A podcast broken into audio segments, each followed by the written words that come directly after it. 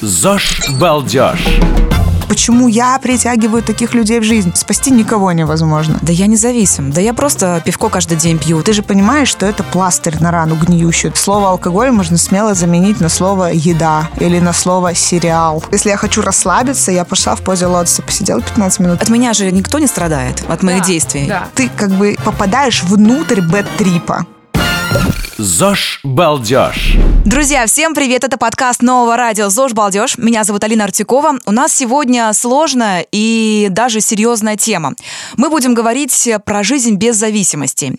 В гостях сегодня Рита Дакота. Вы знаете Риту как певицу, композитора, музыканта. Я хочу вам представить ее еще как основателя проекта помощи зависимым людям совместно с Национальным антинаркотическим союзом «Цунами». Рита, здравствуйте, очень приятно познакомиться. Здравствуйте, очень приятно быть тут. Также с нами сегодня Алина Гусельникова, заместитель председателя правления в Национальном антинаркотическом союзе. Алина, здравствуйте. Алина, здравствуйте. У меня ничего нового вам не скажу в этот раз. Я сегодня между двух Алин загадываю все желания. Все сбудется. Ужасная новость. В последнее время из-за пандемии смертность от наркотиков увеличилась на 60%. Э, Вижу данные, что в прошлом году по этой причине скончалось более 7 тысяч человек. Из-за алкоголя не стало более 50 тысяч. И с каждым годом э, цифра продолжает расти. Мне вот интересно, Алин, а какая ситуация в этом году? Ну, я на самом деле слышу цифры и понимаю, что все Только эти цифры... официальные данные, Да, да-да-да. это очень сомнительные цифры, потому что, во-первых, ты никогда не понимаешь, на основании чего они строятся. Второй момент. Мы говорим только об учтенных данных все-таки. И, грубо говоря, сколько умерло людей на почве употребления наркотиков и алкоголя, мы тоже не можем знать, да, потому что инсульты и инфаркты, к примеру, не относятся к прямому воздействию алкоголя. Я имею в виду, что фиксируется там, да, что не от алкоголя, но по факту это вследствие употребления.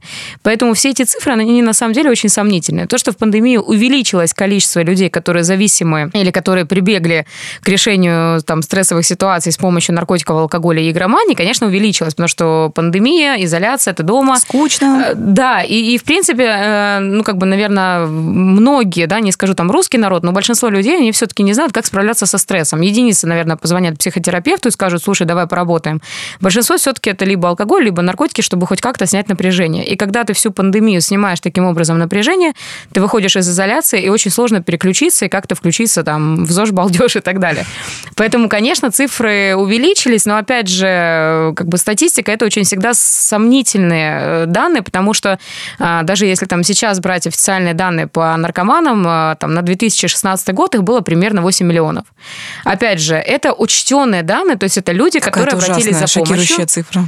С одной стороны, да, но я скажу, что их гораздо больше даже на тот момент было, потому что ну, мы не учитываем количество не обратившихся в государственные ведомства, а их же посчитать невозможно. Когда человек э, проходит реабилитацию анонимно, допустим, в, там, в наших центрах, мы же не имеем права подавать данные а, в какие-то там госучреждения.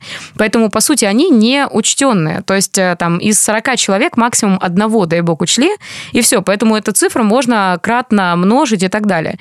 А второй момент. На сегодняшний день, допустим, главный нарколог говорил, что мы недавно записали интервью, что сегодня там 2 миллиона наркозависимых в России. Опять же, мы говорим о том, что очень сложно выявить некоторые наркотики сегодня, то есть э, какое-то количество наркоманов в принципе не выявляется. Второй момент. На порядок снизилось количество обращений в государственные учреждения. То есть мы говорим о том, что даже 2 миллиона человек это гораздо ниже. Это говорит о том, что не обращаются за помощью, потому что боятся учета, боятся а, попадания в какие-то базы, которые могут потом повлиять на дальнейшую жизнь, на там, Трудоустройство с- тоже. На трудоустройство, на как бы владение там водительскими правами и так далее. Поэтому все эти цифры, они очень относительны. То, что мы говорим о том, что сегодня кратное увеличение зависимых молодого возраста, в основном синтетические наркотики, да, преобладают, это 100%, алкоголь тоже. Рит, вам же эта тема очень сильно близка из-за того, что отец у вас, к сожалению, был зависим какое-то время назад. Могли бы вы об этом рассказать людям, которые, скорее всего, также знакомы с этой проблемой через свою семью, через своих близких или друзей? А, да, так вышло, что я выросла в семье с такой проблемой, как зависимость. Э, Я сама созависимая. Это люди, которые, а, собственно, росли в дисфункциональных семьях, э, в которых был алкоголь либо наркотики. Я, наверное, лет до 27 или 8 не предполагала, что я тоже э, внутри этой проблемы, что мне тоже, ну, грубо говоря, надо лечиться, да, то есть тоже надо получать помощь, потому что созависимость такая же болезнь, как и зависимость. И когда я поняла, что у меня какие-то сферы жизни просто идут крахом, что я совершенно не умею коммуницировать, выражать свои чувства, строить отношения с противоположным полом, как люди, которые росли в полноценных семьях. То есть в отличие от них я не могу э, заводить здоровые отношения там, внутри рабочего коллектива. То есть у меня постоянно присутствуют какие-то такие признаки недуга, скажем, э, созависимости. Я стала разбираться в этой проблеме глубже. Я стала читать определенную литературу, например, Мелоди Битти, одна из самых больших авторов, которая пишет про созависимость. Вот ее книжка «Спасать или спасаться», я считаю, должна быть настольной книгой у любого человека, у которого в семье кто-нибудь пил либо употреблял. Потом э, случилась такая история. Я, значит, когда пережила развод и поняла, что вообще на самом деле дело совсем не в муже моем бывшем и не в его там каком-то психологическом портрете, там, нравственном, например, а в том, почему я притягиваю таких людей в жизнь, почему я позволяю себя обесценивать, черт возьми, почему я а, не ценю себя, не люблю и не уважаю, что а, продолжаю там отношения, например, с людьми, которые там недостаточно порядочно ко мне относятся, условно говоря. И я написала об этом песню. А, собственно, песню «Цунами», вот с которой все началось. Я написала песню, которая начинается со строчек «Прости меня, ты слишком похож на него». И дальше я описываю папу там со всеми теми моментами болючими, которые мне пришлось в детстве пережить. И это такая песня, знаете, ну, ни один артист на земле, мне кажется, будучи в здравом а, состоянии ума, он не будет петь о таких вещах. Это не про чарты, это не про вклад в твою популяризацию, это наоборот стыдно, это такое быть голой на площади будто бы. То есть ты поешь, и я прям вот помню, когда я первый раз ее исполняла, мне тяжело было глаза в зал поднять. То есть я там рассматривала свои ботинки и пела ее, обливая слезами. И я не писала эту песню, чтобы поделиться ею с миром, боже упаси. Я написала просто для себя, чтобы меня попустило. Вы знаете, как есть люди, которые терапевтичные письма там пишут и сжигают. Или вот стендапы. Я, да, вот я терапевтичную песню написала, а, и я ее, я ее спела просто своему близкому другу, моему гитаристу. Потому что, ну, он очень глубокий человек, тоже там со своими травмами, и мы вот с ним в очень таком тесном общении были. Я ему спела эту песню, он говорит, я тебя умоляю, пожалуйста, один раз, давай ее сыграем один раз. Вот один раз в Питере для своих это закрытый концерт, там нет телесъемки, там нет никакого эфира оттуда. В общем, это просто вот наши поклонники, наши близкие люди. Там не такой большой зал, там тысячи полторы, по-моему, человек. И он говорит, давай, пожалуйста, один раз сыграем, просто вот эм, ради эксперимента. И мы сыграли эту песню, и стояла девочка прям под колонкой у сцены, то есть с ужасным звуком таким хрустящим. Она выложила это видео ВКонтакте, и оно за ночь набрало 400 тысяч просмотров. И вот тогда эта песня решила вместо меня родиться. Ну, то есть я не выбирала, это безвыборно, понимаете? Я не выбирала mm-hmm. ее написать, я не выбирала ее выпустить. А, меня поклонники, мои слушатели закидали хэштегом «Когда цунами». То есть вот я любой пост выкладываю, не знаю, сегодня хорошая погода, вот там гуляю с Мией в парке. «Когда цунами», «Когда цунами», «Когда цунами», то есть сотни хэштегов. Я там выкладываю, я сегодня на студии записываю песню. Мы надеемся, что это цунами, когда цунами, когда цунами. И с хэштегом «Когда цунами» мне просто заполонили мой Инстаграм. Тогда у меня еще был YouTube-канал, значит, под всеми влогами мне писали один и тот же хэштег. И тогда я поняла, что, по-моему, по-моему, эта песня стала чуть больше, чем я. По-моему, она мне не принадлежит больше.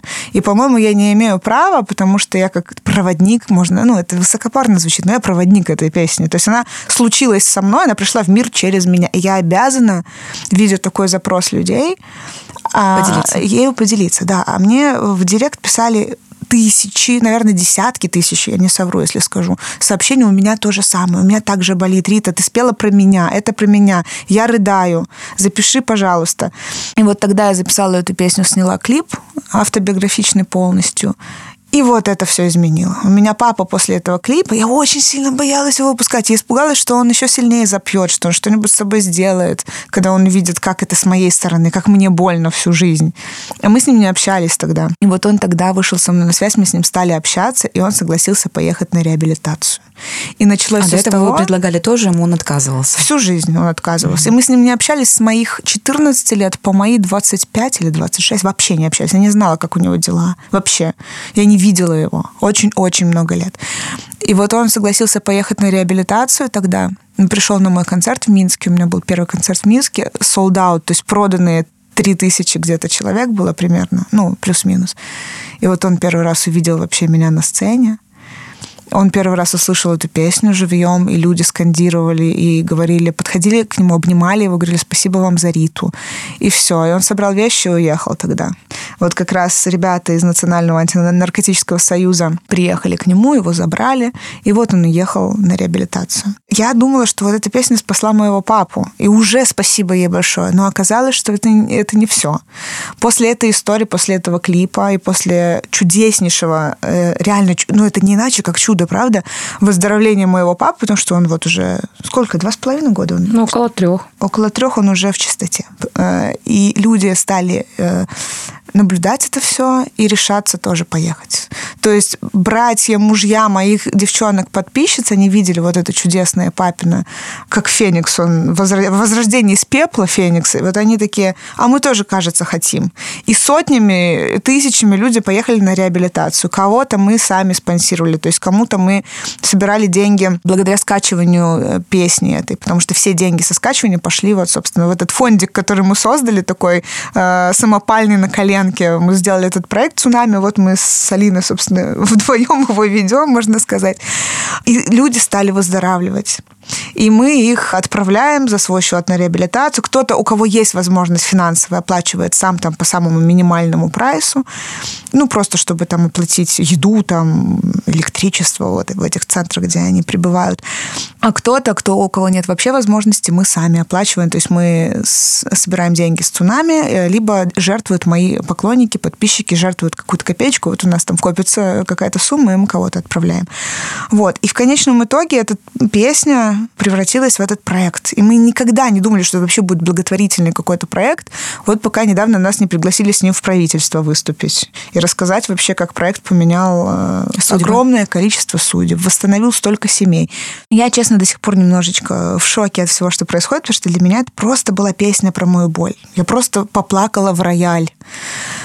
А вот вышло, как вышло. Вот Это так. удивительно. Вот, не знаю, может быть, вы видели последнее интервью Дудя, где стендап-комик Сергей Орлов также рассказывает, что я однажды выступил на сцене со стендапом про алкоголизм мамы. И после этого мама стала уже поменьше употреблять. Это было пока что без центров, без лечения, но также терапевтически это случилось, и вот семья тоже спасена еще одна. Мне интересно, какие слова должен найти не публичный человек, да, там как Сергей либо Арита, а просто человек, который у него тоже проблемы в семье, например, мама, отец пьют или наркотики э, в их жизни есть. Какие слова стоит искать таким людям, чтобы попробовать довести своего родственника, либо друга, либо мужа до центра, где помогут этому человеку? Алин, ну смотри, почему с Ритой все так произошло? Потому что она поняла, что я не могу повлиять на него напрямую, Мгм. и тогда я могу повлиять на свое отношение к этой ситуации. Вот, ну, по, по- факту, что про созависимость. И она говорит, я созависимая. То есть, ну, с чего она начала рассказ, это очень важно. Со своей что- боли, Да, потому что очередь. многие семьи что говорят? Это у него проблема, со мной все хорошо, это, не, ну, как бы не моя история, пусть он сам как-то спасается и так далее. И единицы понимают, что даже после лечения их жизнь не будет прежней. Вообще, когда ты сталкиваешься, и твоя жизнь а, тебя сводит там либо с выздоравливающим зависимым, либо с действующим, твоя жизнь не будет прежней. Тебе нужно, как человеку, который выбрал этот путь, понимать, как ты в этой истории будешь существовать, чтобы ему не навредить, в то же время не поощрять какие-то происки болезни, потому что это болезнь хроническая, рецидивирующая, она смертельная. То есть это заболевание, почему бывших наркоманов не бывает? Потому что бывают выздоравливающие. То есть по медицинским показателям любой зависимый человек, он зависим до конца своих дней. И у любого зависимого может быть рецидив, хоть 25 лет трезвости, хоть месяц и так далее. То есть это история, которая постоянно, ну, как знаешь, нужно бодрствовать. Вот есть такой термин. То есть это группа анонимных э, там зависимых, это работа с психотерапевтом, это изучение себя. То есть это как, допустим, раковый больной, который принял, что у него рак, и который понимает, что его жизнь прежней уже не будет. Ему нужно научиться жить с этим заболеванием, с которым, опять же, можно жить до глубокой старости, рожать деток, радоваться этой жизни, достигать каких-то высот, но тем не менее ты понимаешь, что это особенная история. То же самое и родным зависимым. То есть это не его болезнь, это не его история, это ваша история, потому что созависимость и вообще зависимость – это семейная болезнь. Она забирает всех, то есть зависимые вокруг него, ближайшее окружение, они все созависимые. И им нужно, конечно же, изучать литературу, и слушать какие-то лекции специалистов, то есть не выдумывать каких-то вещах велосипед, а просто позвонить и сказать, допустим, у нас есть горячая линия помощи, которая работает всегда. Даже если ты его будешь отправлять в другой центр или там вообще не будешь куда-то отправлять, хотя бы можно позвонить и сказать, друзья, вот у меня такая проблема, что мне лучше сказать, как? Из тех историй, которые мы обработали, допустим, допустим, ну вот как бы я лично, да, изучала и вот непосредственно с цунами, там были девчонки, которые писали, говорят, слушай, ну я смотрю на своих родителей, я не понимаю, что мне сделать, я им очень сильно хочу помочь. Я говорю, слушай, ну иногда бывает, знаешь, срабатывает просто элементарный разговор. Сказать, пап, ну, я очень хочу, чтобы вот я не виню тебя ни за что и так далее, просто давай попробуем. Ну, я очень, вот просто, знаешь, по душам. То есть я очень хочу обрести папу, я очень хочу, чтобы у моих деток был дедушка, давай попробуем. И некоторые, кстати, папы соглашались, то есть даже на такой, можно сказать, просто вот детской просьбе ребенка, пап, давай вот как-то попробуем иначе. А с некоторыми общались наши специалисты, которые подбирали ключики и общались с семьями, понимаешь, потому что, допустим, есть, ну, там, определенный тип зависимых людей, которые никогда в этой жизни ничего не будут менять менять, потому что родные их содержат, они их спонсируют, они оплачивают их проживание, питание и так далее. И когда зона комфорта зависимого человека гораздо выше, чем боль от изменений, которые будут происходить в процессе реабилитации, он никогда туда не поедет. Тем более у семьи еще должно быть общее принятое решение. То есть семья должна выступать единым фронтом. И они должны понимать, то есть есть миллионы там вариантов и так далее, и они единым фронтом пытаются с этой стратегией зайти. Нет, не получается с этой, но они вместе. А очень часто часто, понимаешь, еще, допустим, семьи рушатся в плане такой концепции, потому что начинается злой полицейский и добрый, понимаешь? То есть, допустим, жена начинает спасать, вмешиваются родители, им жалко 45-летнего сына, который употребляет там 20 лет э, наркотики, mm-hmm. и говорят, нет, вы что, какое лечение, а вдруг ему там что-то сделать, пусть лучше он употребляет. И в такой концепции, понимаешь, жена получается как такой э, вор-рецидивист, который пытается как-то, знаешь, вмешаться как преступник какой-то, понимаешь? А родители такие хорошие благодетели на самом деле, которые покрывают и которые по факту спонсируют употребление своего сына. Поэтому я бы все-таки, наверное, за грамотную, качественную консультацию со специалистом, а, наверное, ну, э, как бы понятно, что я там скажу, позвоните нам, но я просто еще хочу немножко обезопасить и предупредить, потому что есть клиники, в которые ты звонишь, и здесь тоже важно понимать, что есть центры или там клиники, которые заточены только на то, чтобы закрыть фрихаб. Угу. То есть, э, и это вообще отдельная категория, потому что есть мамы, которые звонят в судорогах, понимаешь, там сын погибает от передозировки, и говорят, да, без проблем, конечно, давайте там, грубо говоря, месяц от 400 тысяч и выше. А она говорит, у меня нет таких денег, но я хочу спасти своего сына. Они говорят, давайте мы оформим кредит. То есть там настолько уже схема разработана, понимаешь? Зарабатывают там, на горе. Да, и получается, ты не можешь туда вклиниться, потому что ты такая же некоммерческая организация, и чаще такие коммерческие структуры, они могут тебя еще и нормально прикрыть. То есть они могут на тебя, ну, как бы проверку просто элементарно наслать, либо там какие-то такие истории не очень хорошие в интернете выдать, там какой-то а компромат, понимаешь? И ты никогда от этого не отмоешься.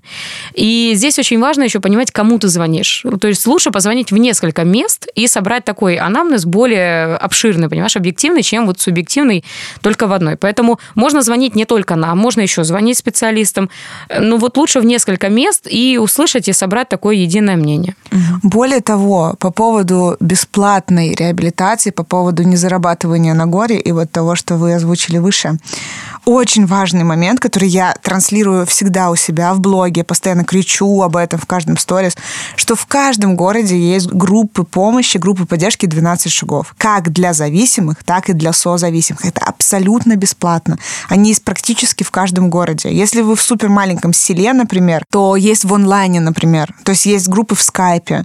Но вы вот заходите, например, если вы созависимый, то есть у вас такая беда э, в семье, то есть у вас там пьет муж или пьет брат, или пьет отец или мать, вы заходите на сайт Al-Anon, записываете Al-Anon, заходите, это большой такой сайт, собственно, на котором есть и адреса групп, куда вы можете прийти. То есть открытое собрание, ты прям смотришь, вот там свой город и, и приходишь. Если, например, твоего города там не обозначено, там есть телефон поддержки, ты прям можешь набрать, сказать, вот у меня такая беда, посоветуйте, что мне сделать. Вам посоветуют, какую литературу почитать, куда обратиться, с кем созвониться, на какую группу в скайпе сходить.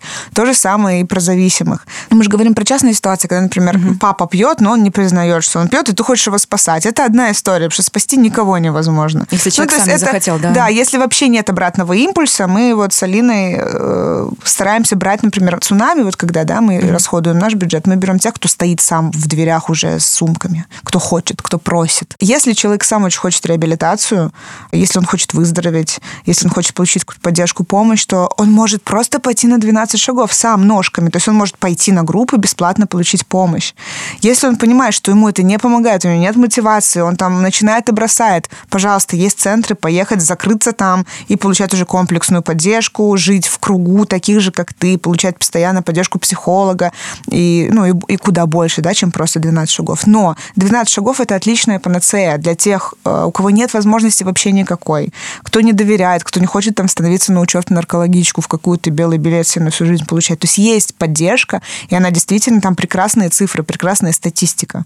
Там с первого либо со второго раза более 70% людей получают помощь, то есть они бросают. Вот такая статистика, она прекрасна. Вот, поэтому, ну, это цифры, которые мне, по крайней мере, озвучили. Это прекрасно, действительно так. И я до сих пор, то есть я человек, который очень глубоко в психотерапии, у которого есть возможность э, получать, ну, практически э, любую квалифицированную помощь психотерапевтов частных. Я хожу на шаги на шаги по созависимости, как э, взрослый ребенок, алкоголик. У нас вот такая группа есть, я на нее хожу. Вот. Вы наверняка встречали таких людей, которые говорят, да я независим, да я просто пивко каждый день пью, ну там выходные бывает еще и водочка. Вот, например, сейчас нас слушает, ну так вот попалось ему, там друзья скинули ссылку вот этого подкаста. Как ему понять, что у него уже проблема, что он уже зависим? Если он просто вот считает, что я просто пью пивко там каждый день выходные, плюс там что-то еще. Чем опасно употребление, неважно, алкоголь или наркотики, тем, что развиваются очень часто психические расстройства. И, допустим, ну, для меня очень такая большая достаточно была потеря, когда погиб Саша Шаляпин, да, там, я не знаю, кто знает, не знает, это Да. стендап-комик, он Очень талантливый. Да, да. и э, так получилось, что, как знаешь, волю судеб, вот как бы Рита с одной стороны к нам пришла, да, как вот в помощь и так далее, а Саша пришел немножко с другой стороны, именно как зависимый человек. И проблема Саши была, вот я просто на конкретном случае да, расскажу. Э, Первый момент, у него всегда, он говорил, у меня нет времени пойти лечиться. У меня съемки, контракты, полеты, то есть у него был страх потери Времени. какой-то вот мечты, понимаешь, к которой он стремился, бежал и так далее. И когда мы с ним разговаривали пять лет назад первый раз, я говорю, Саш, пойми, ты можешь все это потерять, потому что, ну, болезнь, она в какой-то момент становится сильнее тебя, как бы ты ни хотел. То есть есть такие термины, знаешь, там, я контролированно употребляю, я там могу когда остановиться, я вот два месяца не употреблял, но видишь, некоторые по несколько... говорят одни и те же слова Да, люди прям вот Да, на ну это вот прям как в школе, знаешь, Мгм. учат Да, по, да, да. по одному учебнику. Есть даже люди, которые реально по несколько лет могут что-то не употреблять, да, то есть они там замотивировались или бизнес, или еще что-то. Но если ты не работаешь с заболеванием, оно в любом случае прогрессирует. В какой-то момент оно в раз просто разрывает тебя так, что ты уже ничего не можешь сделать. И э, понимаешь, что это закончилось тем, что Саша, к сожалению, умер, причем, а, как сказать, он умер на почве употребления, по сути, наркотиков и алкоголя, он умер от психического расстройства, которое он никак не хотел признавать. И он говорил, нет, у меня этого нет, я не хочу на обследование ехать и так далее. То есть там, знаешь, как получился, как замкнутый круг, когда под действием алкоголя ты блокируешь свое состояние, а в то же время тем, что ты употребляешь, ты его еще сильнее расшатываешь. И получается замкнутый круг. То есть в какой-то момент из него нужно выйти и поехать элементарно в больницу. Поэтому я к чему говорю? Сейчас очень много там девчонок, даже если брать там а шоу-бизнес и так далее, там директора артистов, это э, как бы... Просека которые- каждый день, да? Да, которые, допустим, ну я же вот, я как бы, я же не перебираю, то есть я социально активна, я там могу там на выходные, допустим, выпить достаточно прилично, но я же в понедельник на работе, я мама, у меня муж и так далее. До определенного момента есть люди, которые, в принципе, всю жизнь так живут. Сказать, плохо это или хорошо, я ничего не скажу. Мое отношение, что если что-то а, от чего-то ты чувствуешь не свободу, то это уже говорит о том, что это не норма. Мы рождены свободными людьми.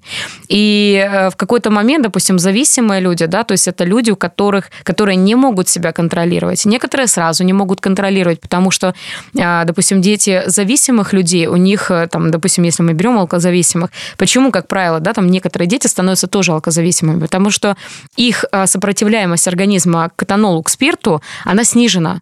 И, допустим, если обычный человек употребляет алкоголь, и, в принципе, есть определенные кондиции, он может остановиться, то у детей зависимых родителей, у них на физическом уровне, на генетическом передается вот это отсутствие практически Слышала, сопротивляемости. что это миф все-таки. Они скорее употребляют семьи алкоголиков и дети в том числе, только из-за того, что они насмотрелись, это на уровне психики. Не только, нет, нет, есть физические компоненты, конечно, есть психологические, потому что с детства ребенок смотрит Да. и принимает определенные нормы. Хотя другие дети, например, знаешь, там, как Рита один раз рассказывала, есть семьи, которые, по сути, всегда делятся на два типа. Один ребенок говорит, я вырос в семье наркоманов и алкоголиков, и становится таким же, говорит, а кем я еще мог быть? А другой, наоборот, становится здоровым, классным, там, не знаю, миллиардером, который никогда к этому не притрагивается, говорит, я вырос в такой семье, как я могу стать таким же, понимаешь? Поэтому все-таки, все-таки, ну, здесь на самом деле тоже свобода человека, потому что некоторые еще начинают залечивать близкого, тоже, допустим, знаешь, там ребенок там попробовал наркотики, я не пропагандирую, понятно, что это беда, и это страх, и непонятно, чем обернется.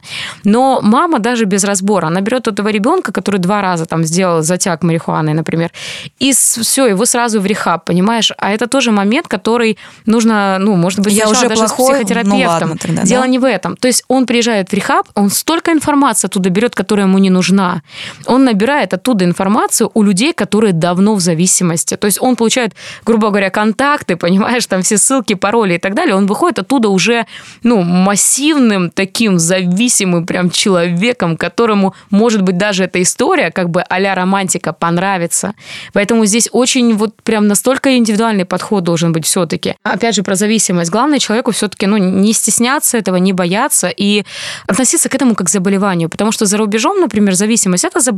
То есть это ну, как грипп, как простуда, как ангина, я не знаю, как зубная боль, понимаешь? То есть нам нужен стоматолог. А в России до сих пор это настолько табуировано, что алкоголиком, наркоманом часто называют даже человека не потому, что у него есть заболевание, а потому, что он плохо выглядит, например. Знаешь, они, а, алкоголик, а, наркоман. И, к сожалению, у нас настолько исказились эти понятия, что многие семьи просто этого стесняются даже вынести, сказать об этом, что есть определенная проблема. Но, к счастью, для многих сегодня есть огромное количество анонимных центров. Любая работа с психотерапевтом, она анонимная. Любой звонок на горячую линию, он анонимен. То есть вас никто не прослушает, ваши данные не фиксируют. Ты можешь представиться Олей или Олегом, неважно. Ты можешь прийти на группу анонимных, э, да, там, или алкоголиков, или наркоманов, сказать, привет, меня зовут Петр, там, угу. не знаю, я зависим. Все, то есть эта история настолько анонимная стала. И плюс еще я говорю, ребят, вас по телефону даже никто не видит, когда вы кому-то звоните. Угу. Поэтому чем больше ты просто отрицаешь, что у тебя есть определенная проблема, тем в большую беду, к сожалению, это может выбиться. Главное понимать, что если я могу от этого отказаться, я говорю, окей, ты независимый, например, и там бокал шампанского, и там бокал вина, там для тебя ничего не значит. Окей, давай так попробуем. На неделю убери этот бокал из своей жизни. Угу. Вот что ты почувствуешь? И, как правило, все отмечают, слушай, ну у меня тревожность, мне некомфортно, я общаюсь не настолько открыто и доброжелательно, как раньше, mm понимаешь? Я говорю, слушай, ну тогда может быть момент, что ты, ну, как-то замещаешь какой-то момент внутренний, да, психологический. То есть мы сейчас говорим людям, которые, например, каждый день употребляют либо пиво, либо бокал просека, мы говорим, ребят, попробуйте отказаться, это, скорее всего, уже не есть норма.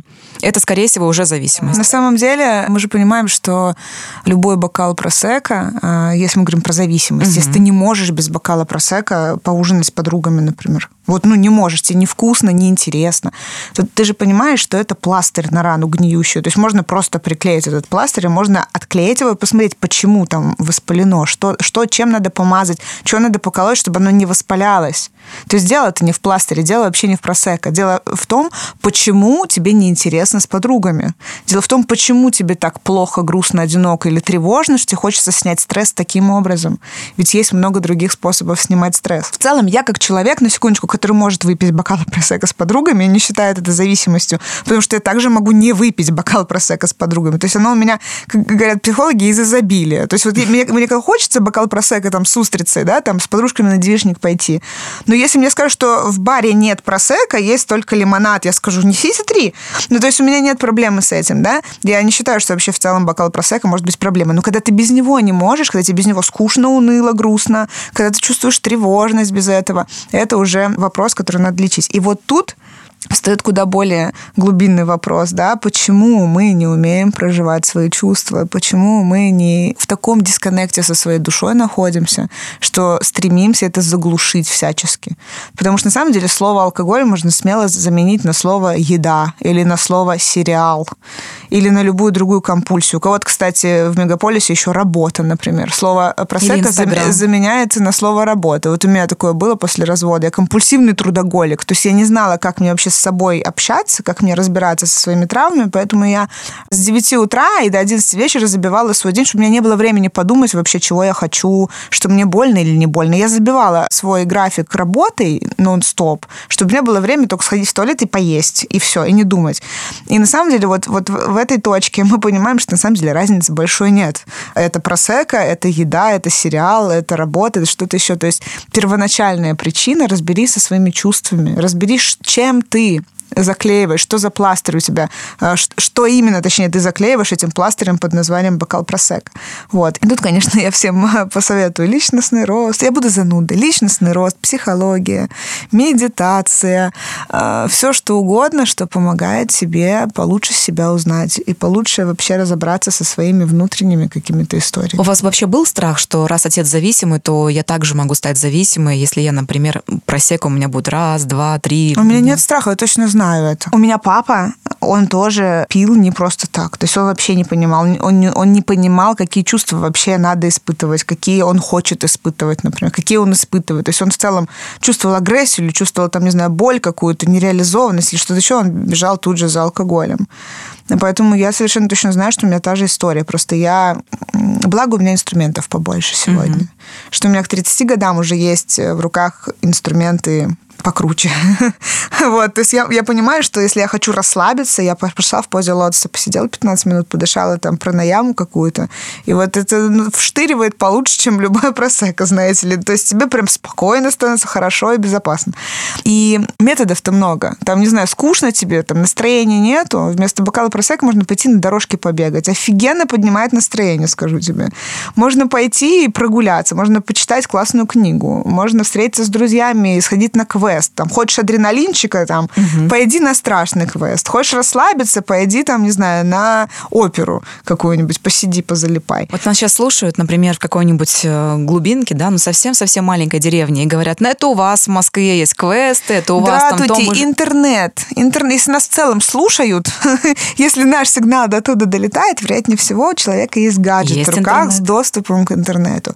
А там такое количество прекрасной бесплатной литературы, столько бесплатных вебинаров сейчас, бесплатной информации очень много. Есть бесплатные группы анонимных созависимых в скайпе, есть что угодно. Вплоть до того, что у меня подружка, там, будучи, ну, она долго очень лежала в больнице, не могла выйти, у нее там редкое было заболевание, она, наверное, год в этой больнице провела. Она успела получить несколько образований, заработать кучу денег, у нее просто был интернет. Красотка. То есть она просто построила как бы бизнес, она стала продюсером инфопродуктов, она получила два новых образования, и она вышла как бы из этой больницы с кучей денег и с новыми двумя дипломами. Поэтому не говорите мне, пожалуйста, про глубинки. Люди в тюрьмах, у которых есть доступ к интернету, умудряются выучить языки и получить кучу денег на счет. Сотрудники Сбербанка все вот. там, да. Поэтому, поэтому, друзья мои, было бы желание. Алин, мне вот еще интересно такой миф разрушить. У нас есть рубрика «Мифоломка». Мифоломка. Первый связан с тем, что главное лечение от зависимости – это кодировка. Насколько это правда? Абсолютно неправда. Простите. Абсолютно неправда. Мы папу кодировали сто раз.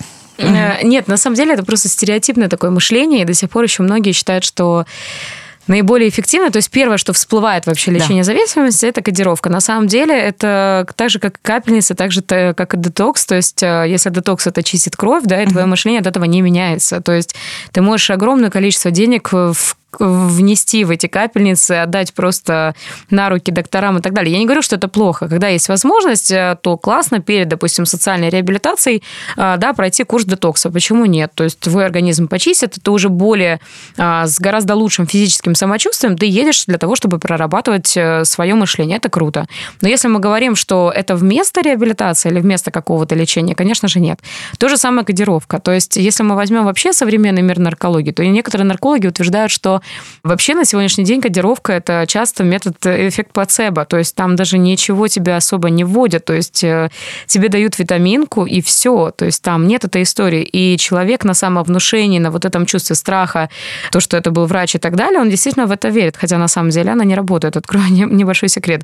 Э, некоторые, допустим, кодирующие такие препараты, их вшивали, и у меня есть ряд знакомых, которые просто вырывали эти кодировки и дальше продолжали употреблять. Поэтому это такая история, знаешь, когда я хочу все и сразу, я хочу вылечиться, я не хочу проходить этот сложный путь, я не хочу разбираться в себе, я не хочу, допустим, если там это 12-шаговая программа, я не хочу там каждый шаг прорабатывать, выписывать, кому я причинил ущерб, как-то пытаться его возместить. Я хочу быстренько, оп, и все, чтобы было хорошо. Так не бывает, к сожалению. Поэтому а, нет, разрушили. Разрушили. Второй миф – это э, я не такой уж и алкоголик, ведь э, люди-то вокруг меня пьют больше, а я молодец, я немножко выпиваю. Бывают ли, как это вот, э, немножечко зависимые люди? Но есть на самом деле в нашей э, сфере такая, такой термин, как либо алкоголик выходного дня, Вот-вот-вот, да. либо я употребляю контролированно. То есть я Да. знаю свою меру, я знаю свою норму, причем это касается как наркотиков, так и алкоголя. И от меня же никто не страдает, от Да, моих действий. Да, Мгм. да. На самом деле, опять же, если мы берем человека, который сам себя обеспечивает, Мгм. который сам себя содержит и так далее, это его свобода. Ну, то есть я отношусь к этому так, что если ты хочешь свою жизнь, собственно, тратить на наркотики, алкоголь, если ты хочешь в этом жить, окей, ну, как бы войну, да, это, это твой выбор, это твой путь. Другой момент, когда человек сидит на шее у родителей, либо там на шее у жены и так далее, это уже чуть другая история, и мне хочется помочь даже больше его родственникам, либо как минимум их разделить. То есть, если ты выбрал этот путь, так же, как и, знаешь, когда, допустим, к нам обращаются зависимые, или там их семьи, они говорят, как вот с ними, как уговорить и так далее. Если человек не хочет, я говорю, хорошо, смотрите, тогда есть, допустим, термин «жесткая любовь», и она для некоторых применима. А, Мы не берем там молодежь э, с психическими расстройствами и так далее. То есть мы берем среднестатистического зависимого человека, который просто является, ну, грубо, может быть, ну, нахлебником, да, у своей семьи. Мы говорим, смотри, мы тебя любим. То есть мы тебя, например, как Максима, мы тебя любим, но мы не принимаем твое употребление, и мы не хотим спонсировать твое, ну, я не хочу видеть, э, что ты умираешь у меня на глазах. Поэтому смотри, если ты выбираешь этот путь, окей, мы меняем замки в квартире, то есть если это наша квартира, ты уходишь, и ты живешь так эту жизнь, как ты хочешь. Ты сам зарабатываешь на свое употребление, ты сам строишь свою жизнь. Мы не хотим нарушать твою свободу воли, мы не хотим тебя против закона, понимаешь, э, там, не знаю, заламывать руки и вести тебя куда-то в рехаб там и так далее. То есть такие истории тоже раньше были, но, к сожалению, они не всегда увенчивались успехом. Поэтому, если ты хочешь жить такую жизнь, окей, это твой выбор, и после 18 по факту ты выбираешь свой путь. Поэтому здесь такая история, понимаешь, двояка. Я не особо верю в контролированное употребление. То есть, э, знаешь, как есть, есть люди, которые задаются вопросом, а зависим ли я? Мгм. И тогда начинаются вот эти термины, что я, ну я же контролирован, но я же еще что-то. Я говорю, понимаешь, если у тебя с этим все в порядке, ты, в принципе, вопросом, зависим ли я, не задаешься. Ну, то есть ты живешь свою жизнь, ты, да, там можешь на празднике выпить бокал шампанского или даже иногда там уйти в очень э, как бы не- не- неэффективное состояние. Но у тебя, в принципе, твоя жизнь существует, то есть никакая из сфер твоя не проваливается куда-то и так далее. То есть ты нормально существуешь, живешь, окей. Если это тебе все-таки вредит, и ты понимаешь, что, слушай, я хочу что-то в своей жизни менять, то здесь уже нужно задумываться. Поэтому контролированное употребление, я не особо в это верю. А если мы берем зависимых людей, я тем более в это не верю, потому что люди, которые проходят э, программы лечения и потом начинают себе что-то позволять, как правило, это их приводит к срыву. Не потому, что там одна сигарета его там или один бокал шампанского сразу его увел в суицид или там в рецидив, простите. Нет. То есть это говорит о том просто, что, во-первых, вот эти понятия толерантности, они снова возвращаются к былому. Второй момент, э, наш мозг так устроен, что он всегда стремится к высшему пику удовольствия. То есть у нас есть эйфорическая память. И когда, например, человек употреблял долгое время кокаин, и здесь он, например, решил выпить там бокал вина или бокал шампанского, его мозг, э, как тебе сказать, это как вот стук. То есть ты ему постоянно там раз постучал, мозг, ага, два, три. То есть ты постоянно мозг немножко стимулируешь. И в свое время эйфорическая память, она может перевалить, и просто ты вернешься к своему наркотику. У кого-то это героин, у кого-то кокаин, ну то есть неважно, да а мозг будет стремиться к высшей точке наслаждения. Для него это просто как разгоночная трасса. Для него очень классно вот туда дорваться. И ты дальше уже себя не контролируешь, потому что это же химическое заболевание. То, что у нас происходят химические процессы, ты не всегда можешь контролировать. Поэтому это очень опасная история. То есть для меня это такая, знаешь, ходьба на острие ножа и рулетка. То есть кого-то так же, как и с началом употребления. Знаешь, как некоторые, ну я же попробовала один раз наркотик, и в принципе нормально. Так получилось, что я один раз в своей жизни попробовала наркотик в 19 лет, и буквально сразу просто случайно я попала в терапевтическое сообщество, я попала в антинаркотический лагерь, и меня, наверное, спасло, во-первых, что я была в правильном сообществе, в котором нельзя ничего, ни сигареты, ни алкоголь, ни наркотики. Второй момент, я начала кайфовать от той движухи, которую я видела, понимаешь, то есть мне было интересно узнать наркотики, но мне не факт, что было интересно прямо с позиции употребления, это просто как запретный плод. И знаешь, как вот, наверное, Бог так устроил, что я узнала про эту же тему только с другой стороны, со стороны помощи людям. И только благодаря этому меня это как-то, знаешь, вот спасло, увело и так далее. А многие же просто пробуют на что интересно. И сегодня я могу сказать, что это рулетка. кого-то уносит, и, а кого-то нет. И знаешь, там волю судеб, допустим, девочка, которая мне привозила в свое время наркотик, мы с ней встретились через два года в таком лагере, только она была как ну, пациентка реабилитационного центра, а я была на сцене, потому что я вела вечер, mm-hmm. да. И мы когда встретились, она говорит, мне так неловко было, потому что, говорит, я через время после нашего знакомства начала колоться этим наркотиком, и уже там потом реабилитация, у него умер муж от передозировки, он вышел в окно. То есть там очень такая история, понимаешь? А по факту мы были в одной компании. В одинаковых условиях. Да, да, да. И вот точка отсчета, понимаешь, вот как бы немножко нас развела как бы в разные места. Поэтому хочешь поиграть в рулетку? Окей, но понимаешь, что, ну, вполне возможно, что что это тебя в первую очередь захлестнет. И еще важный момент быстро добавлю, что у многих людей еще, знаешь, э, есть такое понимание, это случится, допустим, с кем-то, но не со мной. Я-то угу. себя знаю, это вот он. И очень часто такая же история проживается у зависимых людей, которые на реабилитации. То есть я выйду отсюда, и, в принципе, я могу контролированно употреблять. И в лагерях, когда мы делали большие проекты антинаркотические, мы собирали на одной площадке около двух тысяч выздоравливающих людей из нескольких стран мира, мы специально делали такой ролик, в котором мы чтили память ребят, которые погибли от передозировки, которые также сидели в этом зале, которые также с кем кем-то работали. То есть и эти люди абсолютно разного срока, э, ну, стажа употребления и срока трезвости, понимаешь? И я еще раз говорю, ничто не останавливает тебя, ни ребенок, ни жена. Это болезнь, которая сильнее тебя. Это просто вот, ну, если в духовном мире, это одержимость, которая тебя просто в раз может забрать. Поэтому если ты хочешь всю жизнь э, выздоравливать, работать над собой, то есть это, знаешь, как помимо всех остальных проблем, которые могут быть, да, там, стрессов и так далее, это еще заболевание, которое ты, по сути, осознанно приобретаешь и говоришь, да, хочу всю жизнь чувствовать себя вот на таком, знаешь, как бы умру, не умру, умру, не умру, постоянно ну, на это тратить определенные там ресурсы, время и так далее. Окей. Я для себя выбираю свободу, и я считаю, что в свободе, свобода на сегодняшний день, правда, это самое большое счастье, которое нам дал Бог, и свобода выбора, свобода жизни вообще, это вот самое главное. Я слышала, что людей, которые борются с зависимостью, отправляют там послужить в монастыре, пожить, там, что это поможет тебе. Насколько вера хотя бы во что-то важна в моменте, когда ты борешься с зависимостью? Если мы берем вообще лечение зависимости, то это биопсихо-социо-духовная проблема. То есть, угу. когда ты употребляешь наркотики или алкоголь, у тебя рушится био, то есть твой угу. организм, да, твои органы и так далее, социо, твои взаимоотношения с семьей, с миром, коммуникация и так далее, угу. биопсихическое и э, психологическое состояние и духовное. То есть мы э, совершаем те поступки, то есть вот понятие совести и стыда для нас, в принципе, принципе пропадает, если мы находимся в употреблении. Убить, украсть, обмануть. Это настолько становится привычным уже образом жизни. Поэтому, когда человек приезжает в центры, я не про религию скорее, да, но даже если про мы берем, да, если мы даже берем 12-шаговую программу, там есть понятие высшая сила. И тебя это не склоняет, там, допустим, либо к православной конфессии, либо к мусульманской. Это говорит о том, что есть высшая сила, которая, э, как сказать, ну, если брать концепцию, опять же, напросят меня анонимно, надеюсь, что правильно проговорю, что я своим разумом дошел уже туда, куда я дошел. И дальше mm-hmm. мне нужна помощь свыше. У кого-то медитации, у кого-то молитвы, у кого-то аффирмация. То есть для каждого это свое. Если брать, допустим, мою веру, да, то я верю все-таки в акт чудотворения. Я верю в то, что по молитве Бог может ответить на твою молитву. Но это, опять же, это не отменяет а, работы специализированной. То есть, знаешь, допустим, некоторые говорят, я, я помолился, и Бог мне помог. То есть я верю в то, что в одну историю историю, наверное, из миллион, Бог реально может коснуться человека, он просыпается и вообще не употребляет. И такие, я, ну, у меня есть такой знакомый, я была в шоке, но вот он не проходил реабилитацию, то есть так произошло. Но для меня это акт чуда, понимаешь? В остальном, конечно, я все-таки больше верю, что Бог работает через людей. И когда, например, ты молишься, говоришь, Бог, помоги, очень многие зависимые, когда доходят до определенного дна, они просто, они понимают, что уже все, они говорят, Бог, пожалуйста, помоги. И он либо приводит как-то их в центры, либо он им дает какого-то человека, либо они просто просто видят какой-то ролик случайно, либо еще что-то. И здесь очень важно это понять и за это зацепиться, потому что часто Бог дает нам рычаги, Он нам дает удочки, через которые мы можем вот так спасаться, понимаешь, веревочки.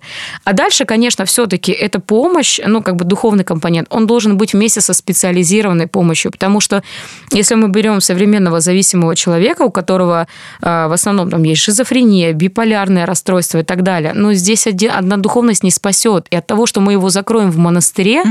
мы его не вылечим. Поэтому, когда эти моменты объединяются, работа с психологом, шаговые программы, психиатрическая помощь, и туда еще духовный компонент, это самое лучшее, что может быть. Но когда, допустим, у нас там есть центры, там я раньше знала, которые просто были вот именно религиозные, то есть там с утра до ночи молитва и трудотерапия. Угу. Если это кому-то помогло, ребят, я очень рада, это круто, и, ну, знаешь, как слава богу, потому что, ну, кого-то это спасло. Но в основном, конечно, люди не получают помощи, как только они выходят из таких центров или общин, они начинают употреблять, потому что их мышление не меняется. И вот, вот здесь, поэтому Бог очень важен, вообще духовность. А, вот. Но со специалистами. Рит, я услышала, что медитация есть в твоей жизни. Расскажи, пожалуйста, еще какой ЗОЖ присутствует? Питание, скорее всего, правильное. Возможно, спорта очень много. А, спорта не очень много. А, у меня со спортом сложные отношения. Я никак не могу найти спорт э, в удовольствие. Я перепробовала очень много разных видов, и до сих пор у меня это как Э, какой-то поход к стоматологу, надо просто потерпеть. То есть надо потерпеть для здоровья. Вот у меня такое со спортом. Я прихожу и понимаю, что, Рита, сейчас ты будешь час терпеть. Тебе будет не нравиться, но тебе надо продержаться. Это всего лишь час, никто не умрет. И я прихожу и себя заставляю. То есть я, я ну, не буду врать, что какая-то там спортсменка, комсомолка, вообще нет. Но при этом все артисты очень много отдают энергии на сцене. Вы вот на сцене я скачу, да. да. У меня вот когда туры, пандемия подкосила наши туры, конечно. На сцене скачу, не знаю, сколько тысяч калорий я сжигаю за одно выступление, вероятно, много. А питаться пытаюсь интуитивно. То есть у меня нет какой-то диеты, у меня нет каких-то правил строгих. То есть если я хочу там съесть хлеб, я его съем. Ну, то есть я просто выберу скорее съесть его в первой половине дня и какой-нибудь пополезнее хлебушек, цельнозерновой. Но вот нет такого, что я там высчитываю калории. Я верю, что мое тело умнее, но лучше знает, что ему надо. И тело такое тут чипсики, да. Нет, мое, тело все-таки подсказывает мне, что съесть. А, медитирую, да, это так. Я в медитации с 19 лет, это уже очень давно. А, и йога плюс, есть в твоей жизни. Нет никакой йоги. Все считают, что я йогиня, но это неправда. У меня никаких вот этих сложных асан нет. Я вообще йогой не занимаюсь. Минимально как-то эта йога скорее больше такая про, про внутреннее, для не души, про внешнее. Для здоровья. Вот. У меня просто молодой человек, он э, дипломированный специалист по медитациям и один из самых больших наставников, проводников по медитациям. У него на курсе в одном потоке больше трех тысяч людей. Вот. Он там собирал в онлайне, у него 14 тысяч людей онлайн медитировали с ними. То есть это, мне кажется, какой-то рекорд даже. А поэтому, конечно, рядом с таким молодым человеком хочется быть лучшей версией себя. Я прям тянусь. Э. Вот это, кстати, тоже хороший, хороший совет. Окружайте себя людьми, которым, за которыми хочется тянуться. Вот если вы хотите, не знаю, преуспеть в музыке, окружайте себя успешными музыкантами, учитесь у них каждый день. Хотите, хотите преуспеть в спорте, окружайте себя какими-то фитоняшками и вдохновляйтесь. Вот хотите стать здоровым, осознанным человеком, окружайте себя вот примерно такими, как мой Федя, и тогда не остается никаких шансов скатываться в какие-то деструктивы. Рит, у нас есть еще рубрика, называется «Пожрем». Я прошу вас здесь поделиться одним полезным рецептом перекуса либо завтрака, то, что вы готовите, и считаете это полезным. А я готовлю балийские смузи. Так. Я очень сильно люблю смузи-болы. У нас в России почему-то так не популярно это блюдо. Вот э, редко где найдешь хороший смузи-бол. На завтраках не подают, хотя это очень полезно и вкусно. Я делаю какую-нибудь классную основу с ягодами годжи, там, с какими-то всякими э, добавками, суперфудами. Я, например, на ночь могу замочить овсянку, с утра ее там промыть, прокрутить в блендере с соевым каким-нибудь молоком, с фруктами, бананами, ягодами. Вот. Ну и сверху украшаю, собственно, красиво порезанными фруктиками какими-нибудь, орешками, ложечкой какого-нибудь, например, арахисового, арахисовой пасты натуральной. И вот мне очень хорошо и вкусно. И очень полезно. Да. Пожрем. Вы уже говорили про книгу, которую стоит прочитать, Рита. Сейчас угу. я прошу посоветовать еще какую-то литературу слушателям, которые хотят отказаться от зависимости в своей жизни, либо которые, наоборот, находятся в созависимых ситуациях. Ну вот книга для созависимых самая лучшая, прям настаиваю. А, прямо сейчас заказывайте, друзья. Ее называется «Она спасать или спасаться» угу. Мелоди Битти. А, и вообще все книги Мелоди Битти надо почитать, если вы созик. Из такой около духовной, эзотерической литературы я очень сильно люблю Геша Майкла Роуча. Это прекрасный совершенно э, духовный наставник из тибетского буддизма, э, супер мирской, земной, и я его лично знаю, я выступала у него на мероприятиях, проходила его тренинги, он потрясающий совершенно. Вот. Майкл Роуч. Э, почитайте Майкла Роуча. Все книги, но моя любимая, наверное, «Карма любви». Вот у него есть как работает йога, кармический менеджмент, алмазный огранщик, это про то, как бизнес строить тоже по духовным принципам, mm-hmm. по нравственным. Он построил многомиллионную компанию, э, следуя правилам нравственным э, законам жизни и тибетскому буддизму, собственно, это очень интересно. Вот, что еще? Очень люблю я Колина Типпинга вообще все работы его, ну, «Радикальное прощение», «Радикальное самоопрощение». Это вообще гениальные книги, которые совершенно каждый человек должен прочесть. Рами Блэк. Ну, блин, я вообще фанат чтения, поэтому могу Мы заметили, бесконечно да. говорить про книги. Я все свои книги любимые обозреваю в своем телеграм-канале. Можете на меня подписаться. Рита Дакота. Очень просто меня найти. И там, мне кажется, все мои любимые книжки выложены и подробное описание каждой книги. Вообще для чего, про что и чтобы что. А вообще, мне кажется, кто ищет, тот найдет. Обязательно.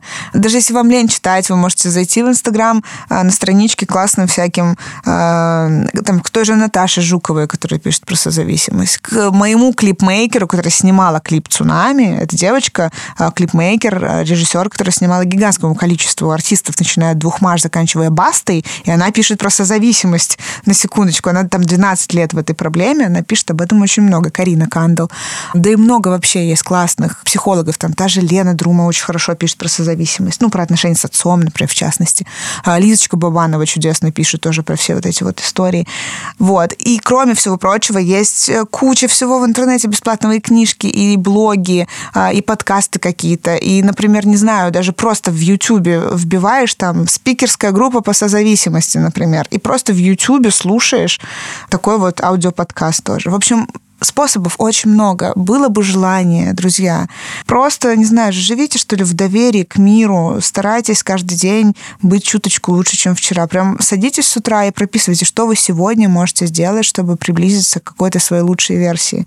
От чего вы сегодня хотели бы избавиться и какие шаги, как вам думается, для этого надо сделать. Что вам надо для этого предпринять. И каждый день делайте маленький шажочек. И это уже будет огромным вкладом. Алин, а какая литература есть для зависимых, наоборот, людей, чтобы они взяли и прочитали? Ох, я огорчу, но зависимые люди, как правило, не читают литературу. Угу. Поэтому на самом деле здесь, ну, если мы берем прям зависимых людей, то, как правило, все-таки читают их жены, их мамы, но зависимые прям вот это единицы, которые зайдут в интернет и что-то начнут э, читать. Во-первых, и физическое состояние не всегда позволяет. Но второй момент, он особо даже до конца не верит, что он все-таки зависимый, поэтому это тоже важно понимать. Хорошо, сомневающийся, я, что он зависимый. Смотри, да. я на самом деле нашла две книги, вот такие специализированные угу. литература.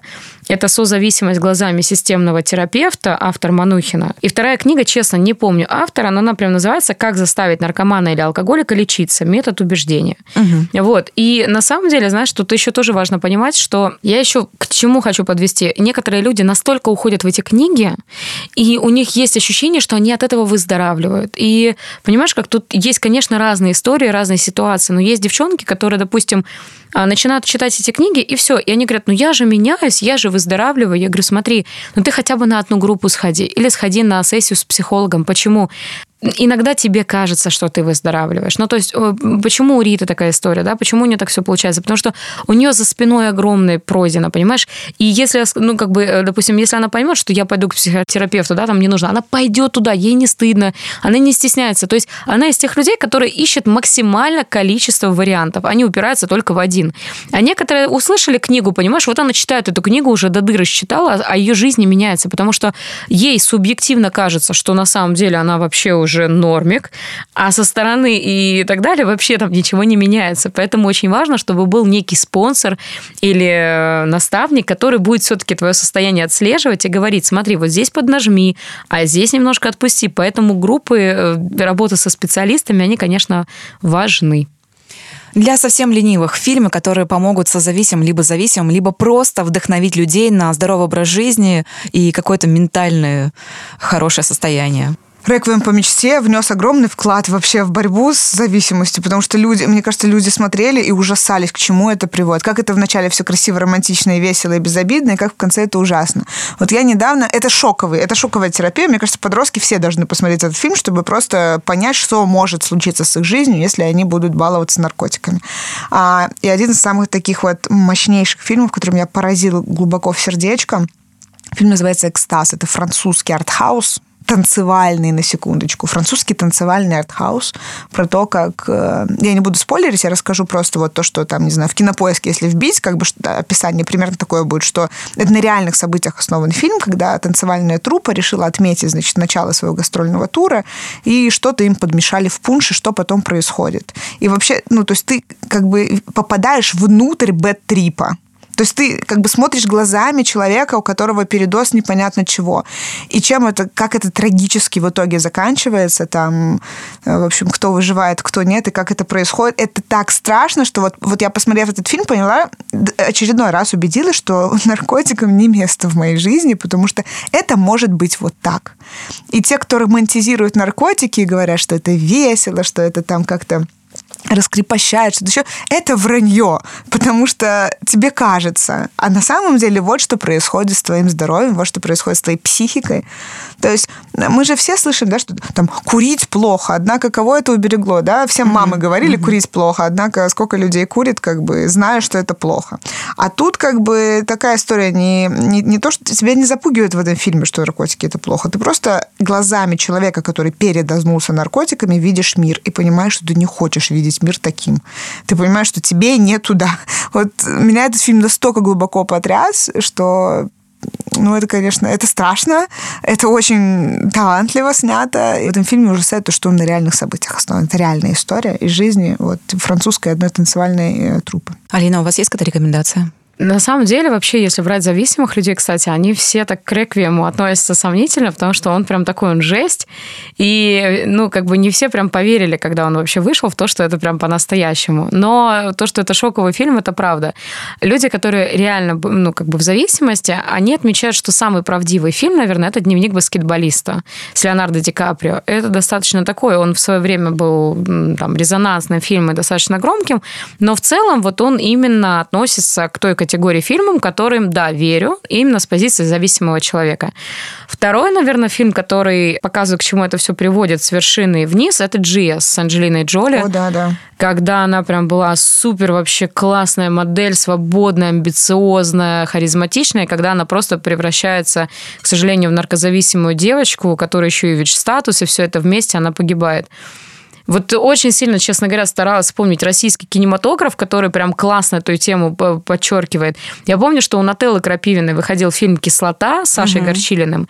Я, честно, не помню, вот как бы, насколько это true, не true, но, может быть, кстати, почему нет, да, то есть такие моменты. Могу еще порекомендовать очень легкий фильм, называется «Уличный кот по кличке Боб», на реальных событиях также основан, также про наркозависимого парня, это мы узнаем в самом начале, и как животное может помочь избавиться избавиться от зависимости, когда уже вроде бы все предпринято, но не получается. Я вас благодарю за сегодняшний разговор. В гостях сегодня была Алина Гусельникова, заместитель председателя правления в Национальном антинаркотическом союзе. Э, в гостях сегодня была всем знакома Рита Дакота. И мы сегодня уже говорили про песню «Цунами», сколько жизни она спасла. Я предлагаю прямо сейчас всем отложить свои дела и послушать эту песню. Это был подкаст «ЗОЖ Балдеж». Меня зовут Алина Артикова. Ждем ваших подписок и оставайтесь, чтобы следить за интересными людьми и знать, что происходит в мире. Пока! Прости меня, ты слишком похож на него. То ли холодом в голосе, то ли запахом кожаной. Прости меня, ты напомнил ту боль, что кинжалами в ребра мне. Прости меня, ты точно, точно тут ни при чем Это старые травмы, это доктор исправит. Прости меня, мне в горле так горячо. В моем сердце цунами,